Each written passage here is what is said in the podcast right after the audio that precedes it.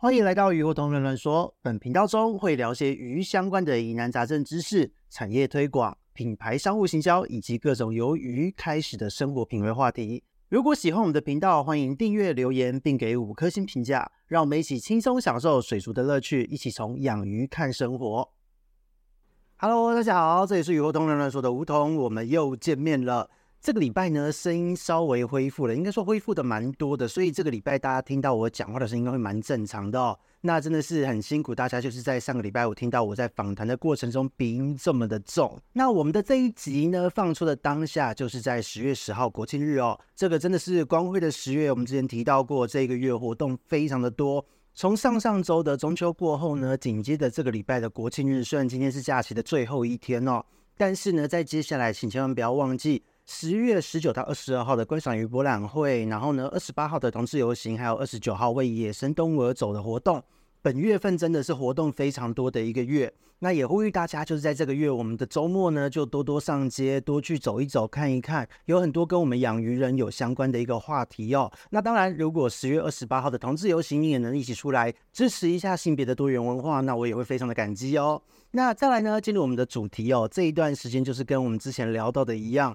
呃，有很多的朋友们虽然是有遇到了一些疾病的困扰，但是有很多新手朋友们都是长期就是在收听本频道的一些朋友。然后这些朋友们呢，有很多人也都是首次的挑战繁殖就繁殖成功了，而且是各式各样的鱼种都有。那我觉得是非常棒的一件事。但是呢，也必须要提醒大家哦，就是繁殖成功很开心，可是你的育苗的过程千万不能太过于粗心哦。特别是营养的部分，一定要特别注意到，因为呢，当鱼孵化之后呢，卵黄囊吸收完毕了，这时候我们要很快速的提供它一个对的营养、对的饵料。这个时候在开口的这个阶段，提供它一个优质的饵料生物是对的。可是呢，如果今天你给了饵料生物，鱼还是死翘翘，那可能就是你要怀疑一下你的饵料生物可能不够优质，或是说你的处理过程是有问题的。那说到饵料生物这一件事情呢，有非常多的一个生物种类都可以作为饵料生物给鱼吃哦。那这边也跟各位盘点一些，就是过去呢，可能就是因为饵料生物的不当处理而产生的各式各样的一个惨剧，就是那种你不喂还好，喂了还死翘翘的状况。就像是有遇到过有客人呢，他来咨询他养蠕虫，结果蠕虫呢，他因为污染发霉的关系。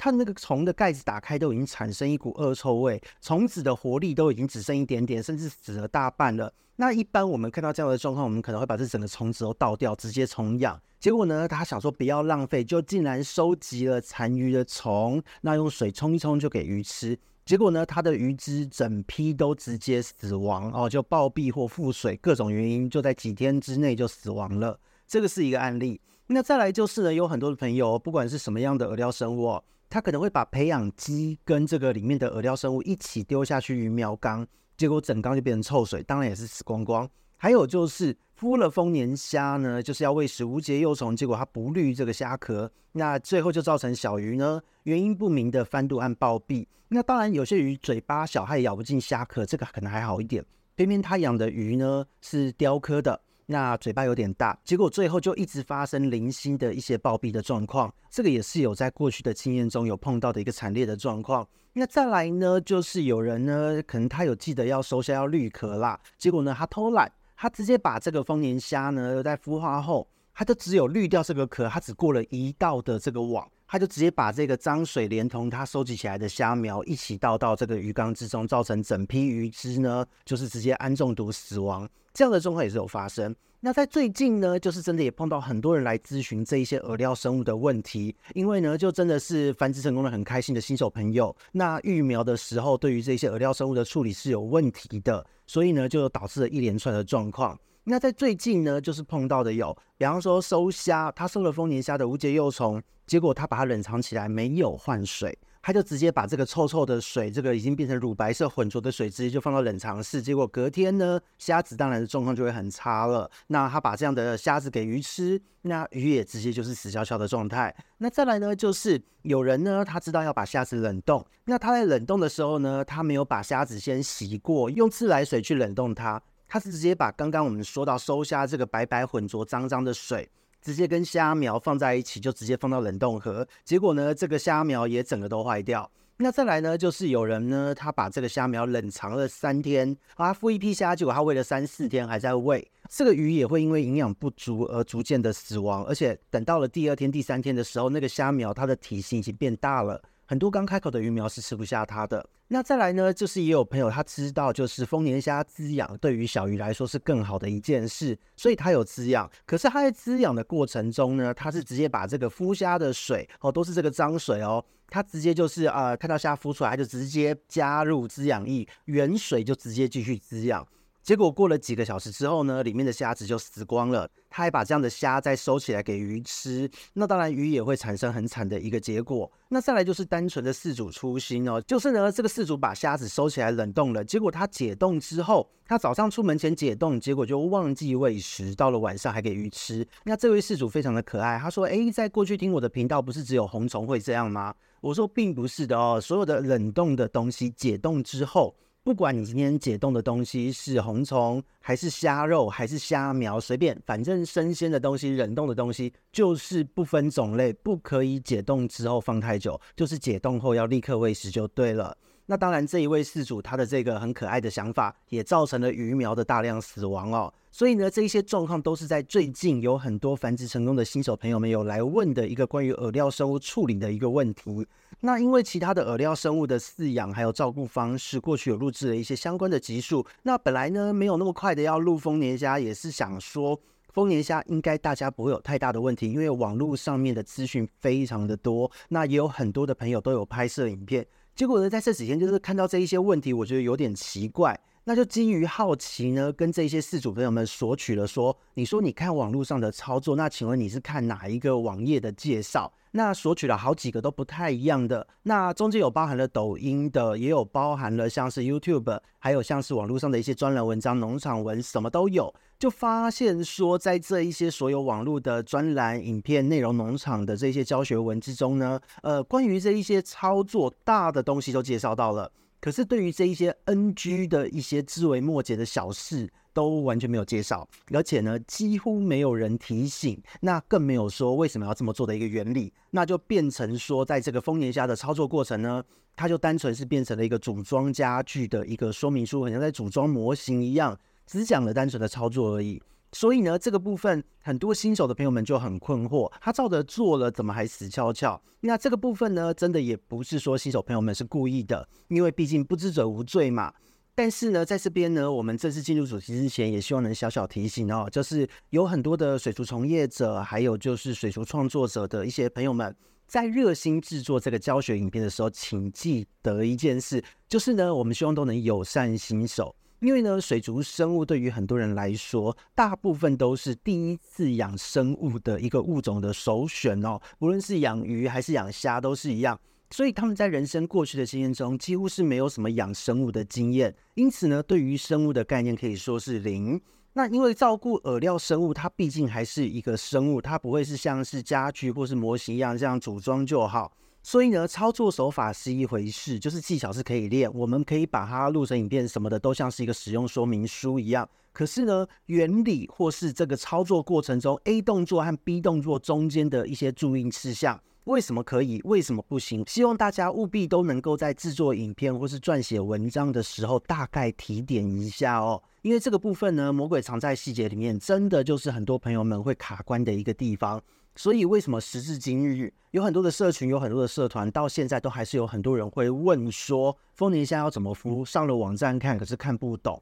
那这个时候，当然很多会服务的人，已经操作习惯的人，可能会有一点点小小的不耐烦，会觉得说网络资讯这么多，为什么你们都不看呢？实际上并不是不看哦，而是因为今天我们将心比心，如果我是对一个生物的操作完全没有概念的人，我看的这些操作，我也不知道什么可以，什么不行，我只是一样画葫芦，但是这个葫芦中间画错了，画了怎么样了，我都不知道，我也没有办法判断。所以呢，希望大家说的创作者们都能够多跨一步出去，为新手朋友们友善一点，提醒他，告诉他原理是什么。我觉得这是一件蛮重要的事情哦。以我个人而言，光是近一周就是一对一询问和咨询的案例中呢，我大概就教学了不下十个案例了。所以呢，实际上真的是很多朋友们看了网络的资讯是没有办法了解的。所以希望各位养鱼的前辈们多多提醒一下，多多释出一点善意教学一下，我觉得是很重要的一件事哦。所以呢，也就因为这一些状况呢，有发现这样子的一个问题，在这一集呢，我们就希望赶快跟大家说一下，该怎么样去处理这个丰年虾的虾苗哦，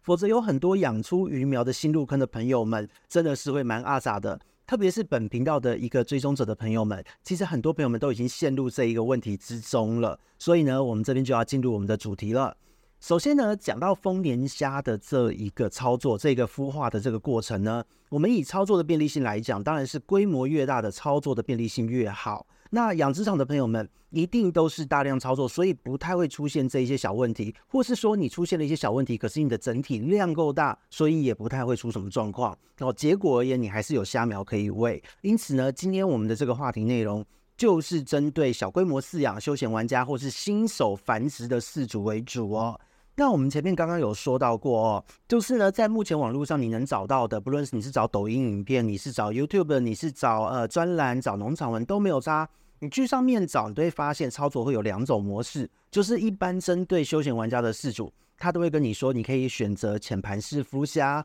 你可以选择用打气一般的正统孵化器的方式去做孵虾。那这种打气孵虾的操作呢，不论是 DIY 或是现成的，其实逻辑是差不多的，就只是设备上有一点差异。那这两种做法的大致流程呢，大致上的操作过程，网络上目前介绍的资讯已经非常足够了，这边就不多做说明。可是呢，真的是强烈建议新手朋友们，今天呢，不论你是只有一小缸鱼，还是你是租屋处没有冰箱这种住小套房的朋友们，你如果希望让你的鱼苗的育成率能够稳定的话，你真的要享受这个养鱼的成就感，或是学习到这个从孵虾、准备饵料生物到育苗这一口气一连串的操作中所有的一些细节，那么请选择用打气的方式，用正统操作的方式去做孵虾哦。因为呢，在现在这个时代，真的是一个很棒的时代，因为相关的这一些设备非常的便宜。以前呢，我小时候要繁殖要买这一些设备，随便买买，光是设备周边不含虾卵。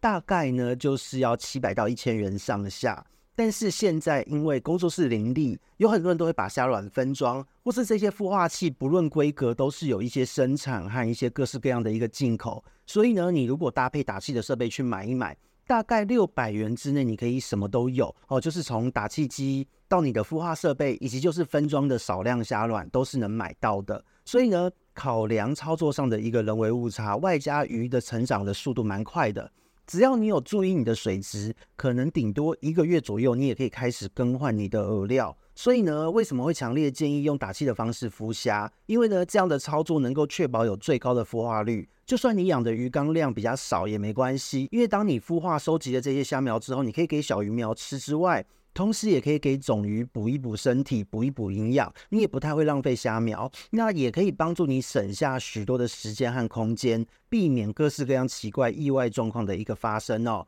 至于呢，浅盘式孵虾法呢，在以前这个时代呢，因为我们没有办法买到那么多分装的东西，而且没有那么便宜的一个设备，所以呢，我们会选择用这样子比较经济实惠的方式，虽然会有很多虾的一个浪费。但是呢，真的是经济实惠。那我们用时间、用人力、用我们心血的投入去换取这一个 CP 值。那可是现在这个时代，我们不需要这么做。所以浅盘式孵虾法，我会建议，如果是有小朋友的朋友，可以给小朋友做生物观察，或是自己想要做观察测试的时候再来使用。因为呢，浅盘孵虾法这个麻烦程度真的就是比较高。所以呢，这也是为什么我会主要建议大家，在现代人呢，我们大家时间就是金钱嘛。建议大家选择 CP 值最高的一个操作，会是一个最好的做法。那接下来呢，就是我们来讲一讲如何避免出包的一些细节，才是我们这一集的重点。首先呢，我们在准备的设备方面，不论你今天是买什么样的一个设备，我们就以打气孵化的一个正统操作的方式来讲。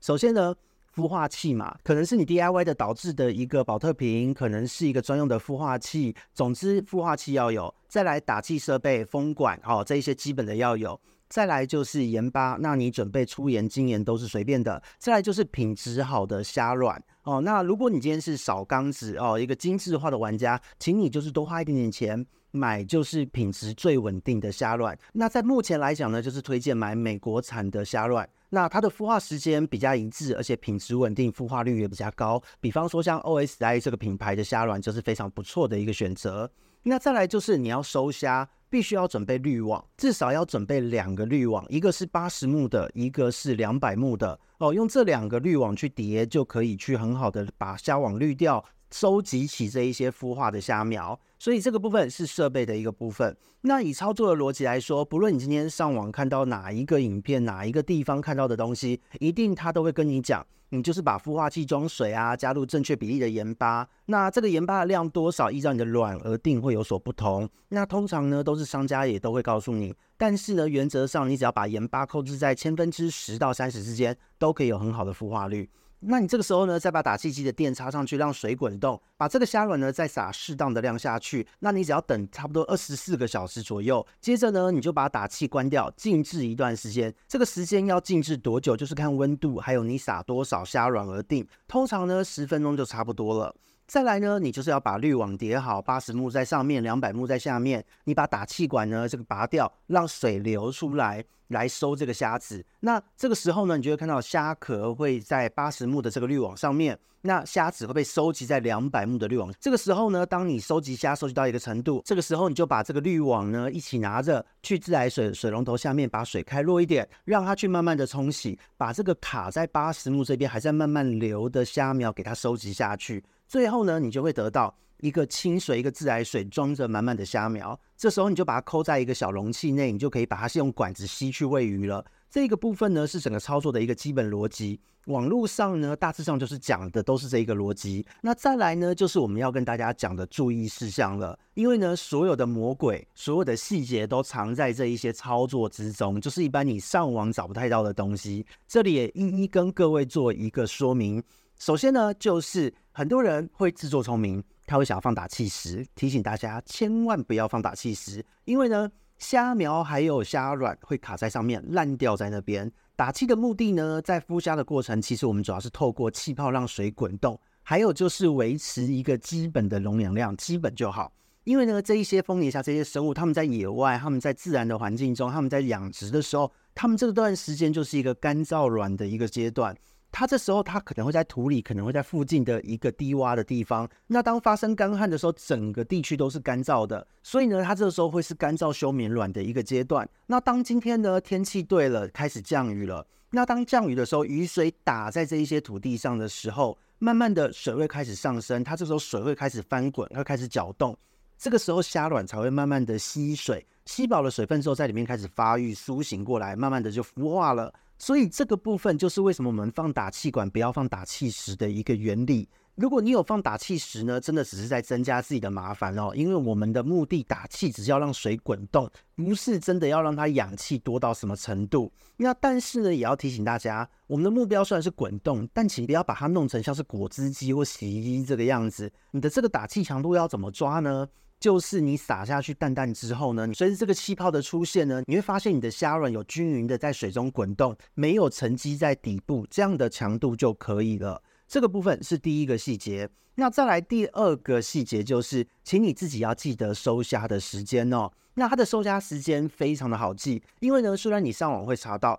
它的孵化时间长短会依照温度而有所差异，但其实呢，不管温度几度，大概不外乎都是二十到三十小时之内左右的时间。如果你以我们一般台湾最常有的一个温度区间带，大概就是二十二到二十八度的这一个温度的话，通常都会在二十到二十六个小时左右会孵化。这也就是说呢，我们抓一天左右的时间，再看季节的这个温度做微调就好。那这个收虾的时间为什么会很重要呢？因为呢，虾苗在孵化之后，大概两到四小时之内，它会经历它第一次的脱壳。这个时候呢，它为了要让它的这个壳脱掉，长出新的壳之类的，它体内在孵化出来本来有很丰富的营养成分，会立刻开始打折。那如果说今天真的是很有经验的饲养者，能抓到最准的最佳赏味期呢，会是在孵化之后半小时之内，会是最营养的一个时间。那有很多的朋友们，特别是新手朋友们，可能会忘记或是算错，就是比方说孵化后八小时、十小时才想到要收虾，就可能是早上应该要收，结果他忘记了就出门上班，下了班才收。那这个时候虾子真的已经脱壳，除了它的体型变大之外呢，营养价值其实已经剩下它刚孵化时候的二分之一到三分之一不到。这个时候你再把这样的虾子拿去喂鱼苗呢，就不是一个很理想的状态了。有一些营养需求比较高的鱼苗呢。可能它的育成率就会因此而降低。那很多人就会问说，哇，那算这个时间真的很累，难道我们真的要那么精算吗？这个部分也太累了吧？哦，这个是我在咨询中有碰到客人给我的一个回馈。那其实呢，这边也跟大家说，真的就是不用哦，你抓个大概的时间就好。而且呢，我们前面讲到，它孵化虽然说最佳赏味期是孵化后的半小时，可是实际上孵化二到四小时之内，它会有一点点的营养耗损，其实也不要紧，因为呢，我们可以用滋养的这个操作来补足这一个耗损的养分。所以呢，滋养的价值会出现在这个地方。但是呢，那种如果你今天是真的忘记，就是孵化经过八小时、十二小时你才收的苗，这时候你再滋养它是没救的哦，因为你在滋养多久，你都没有办法补回它失去的东西。你这时候收到的虾呢，拿去给大鱼当点心吃就好了，请你千万不要再拿去给鱼苗吃。那我们这边说到的滋养，就是要接下来要讲到哦，当我们在收虾之后。你可以重新把就是我们这个孵虾桶刷洗干净，再重新放水，加入盐巴，开打气。你把这个收集好的虾苗呢放进去，才可以做滋养的操作。你千万不要就是哎，反正要滋养，我就把那个滋养液直接滴几滴下去，千万不要做这种事哦。因为呢，当丰年虾呢在孵化的时候过程中，它会产生大量的氨，因为它们会开始新陈代谢嘛。加上它们在脱壳的时候会产生一些酵素，那这些物质呢都会导致大量细菌的一个增生。所以这个时候呢，水的状态已经很差了，你再把那么营养的东西滴到水里面，让虾苗滋养不成呢，搞不好还会让虾苗死一票。这时候鱼吃了这样的东西，自然就会出事。所以呢，请你一定要擦洗之后，用全新的水去处理。那再来呢，就是也提醒一下，这边有个小秘诀哦。就是呢，你的打气强度，请你在滋养的阶段要把它的打气强度降低，因为呢，原本我们一开始在孵化的时候是虾的干燥软，它必须要吸水，它要滚动，这时候你打气强一点，暴力一点是没有差的。可是呢，当虾苗孵化之后，因为呢，这个时候的虾苗呢，它们是会游泳的。那它们游泳是靠一个游泳肢的这样的构造，而且呢，它们虽然是甲壳类没错啦，但是这个阶段绝对会比干燥卵的时候脆弱非常的多。所以呢，如果你打气还这么大，会变成果菜鸡哦。这一些所有的虾苗都会因此被打碎。那这时候，当你滋养液下去几小时之后呢，当你准备收虾的时候，你把打气停掉，你要重新用清水去洗虾一次。你这时候直接把虾苗冲出来，你会发现说，就会整个水都是橘色的，就是整个已经变虾浆了，就很像看到那个快乐树朋友的这种惨剧画面。那如果你不知道什么是快乐树朋友的鱼友们呢，你可以上 YouTube 搜寻 Happy Tree Friend，就会知道我大概在说什么东西了。所以这个小秘诀分享给大家哦。那今天呢，不管你有没有做滋养，反正呢，你今天把虾子收好了，那我们接下来就是喂食和保存了。喂食呢，当然没有问题，就是喂食适当的一个量就可以，千万不要多喂哦。因为呢，丰年虾它是需要有盐度的水才能存活，它在淡水中它是只能存活短暂的时间的。所以呢，我们今天给了过多的虾，它死在下面，它大约差不多半天到一天的时间就会死亡很多了。这时候全部都会变成水质的一个污染，所以加入适当的量是很重要的一件事。所以呢，喂食的量是第一个重点要注意。那再来呢，就是要提醒大家，你一定是要用清水收集起来哦，就是它是自来水，完全就是一个没有盐度的水，你才可以用管子吸起来喂食给这个淡水鱼。千万不可以直接用孵化或是滋养过后脏兮兮的臭盐巴水直接下去鱼苗缸，绝对会出状况的。所以这个也是一个喂食的重点。那当我们今天喂食完鱼苗之后呢，其实你也可以分一点给种鱼当点心吃，因为虽然它的营养价值是比不上饲料或红虫，可是它也是额外的脂肪酸和蛋白质的一些补充。那当我们今天让这个鱼苗种鱼大家都吃完之后怎么办？还剩下一堆虾，这时候保存的细节就出现了。我们这边提供给大家一个最好的建议哦，就是。拿出你的冰块制作盒呢，就是呢，把虾子和这一些部分的自来水用管子吸出来，然后一个一个把它加进去，接着把它冰冷冻。那这时候这一些虾苗就没有浪费，全部都被冰起来了嘛，而且是在最新鲜的一个状态。那同时呢，你原本的这个孵化桶也可以在这个时候做操作完成之后呢，就是也把它洗干净，擦洗一下，同时再调制新的盐巴水，再孵化下一批的虾苗。那有很多的朋友这边都会说，诶，网络上都建议说可以冷藏，为什么我不建议冷藏？那这是因为呢，其实冷藏的原理是让它代谢变慢。那代谢变慢呢，它是不是隔天它还能活着？但是呢，代谢变慢这一件事情，我们要了解到，它变慢归变慢，不代表不代谢，它还是会代谢，还是会脱壳的。那你如果冷藏之后，隔天隔了二十四个小时再给鱼吃，其实这个虾子的体内营养也是会流失的，它不代表它不会代谢。那如果你今天选择要把虾苗冷藏起来再喂食，其实我们必须要意识到哦，这个虾苗当你冷藏过后，它唯一的价值就只剩下诱食的这个特性，因为它还活着，在水里会动，所以呢，鱼苗对它会有比较高的摄食意愿。这个时候，我们的诉求已经不能放在营养价值了，因为营养再怎么样滋养，你冰了一天之后，它就是给你打折。所以这也是为什么不建议冷藏处理的一个主因哦。如果我们能够在这个喂食完成之后，立刻就把这些虾苗在它们最有营养的阶段，全部就把它冷冻封存起来，其实你的操作反而还相对容易得多。那如果今天各位朋友们听完之后考量之后，觉得还是要冷藏的话，那提醒一下哦，有几个重点也要注意一下。就是你如果万一真的要冷藏，请你选择底面积大一点、浅一点的容器，因为呢，低温这些虾子的活动力会下降，它会沉积在底部。你塞一大堆虾子，那最下面的呢都会缺氧死透透的。那这时候你给你的鱼苗吃，可能你的鱼还是会死掉的哦，因为毕竟就是坏掉再分解的东西了。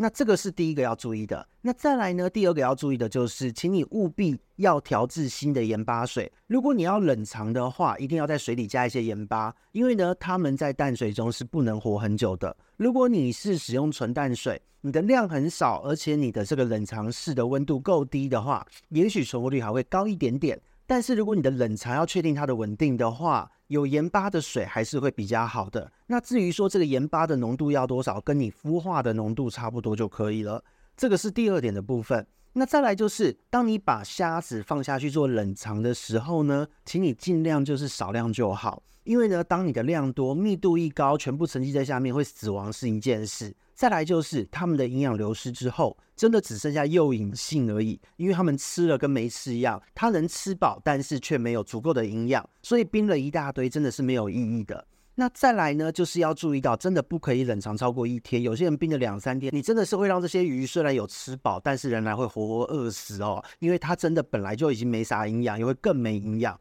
滋养过后也没有办法这样子操作的。所以这几点呢，是请大家，如果你真的觉得要冷藏这一些虾苗的话，一定要注意的一些细节。那这边就是也跟大家直接说，就是其实就鱼苗发育的一个角度，它的营养需求的角度，还有就是饲主操作便利性的角度来讲的话，冷藏的这个动作呢，其实会变得有点麻烦之外，也相对的没有意义哦，因为它除了会动，真的没有别的价值了。所以呢，其实在这边最后就一定要给大家一个整体来讲最方便的一个操作的手法建议，也是我自己用非常多年的一个建议。就是呢，今天你准备要孵虾，要帮你的鱼苗准备这些饵料生物的时候，不论你要不要滋养哦，总之呢，我们今天把虾子收好了，孵化完成收好了，我们就是用自来水装着活力最旺盛、最营养的时候喂食。接着呢，剩下来的全部都给它放到制冰盒，你就把它收集起来呢，用管子连同自来水注入几个格子里面去冷冻就好了。因为一个制冰盒很大嘛，它有好几格，你就一次把它几个格子把它弄浓缩起来哦，那密度很高，直接把它注入就直接放入冷冻库。接着呢，你同一天就立刻孵化新的虾苗，隔天呢，你是不是新的虾苗又孵化完成了？你又可以喂食最新鲜的一批虾。接着同时间呢，你又可以再次收集到。当天孵化最新鲜、最营养的虾，这时候一样把它浓缩起来，你再注入到制冰盒其他的格子，把它冷冻起来。那这个操作呢，你每天连续操作，你连续孵化，比方说一到两礼拜左右的虾好了，你的鱼苗呢，实际上在一开始最重要的这一两个星期呢，每一餐都是吃到活跳跳、最新鲜的虾，这时候它应该也长大了。那当第二周或第三周开始呢，你就可以把你原本放在制冰盒，每天做个几格的这个虾砖呢，它现在应该一整盘都满满的了。你把它全部都收起来，这时候你就可以一天拿出一到两块的丰年虾冰块，你把它拿一个杯子装自来水，把冰块放进去溶解掉之后，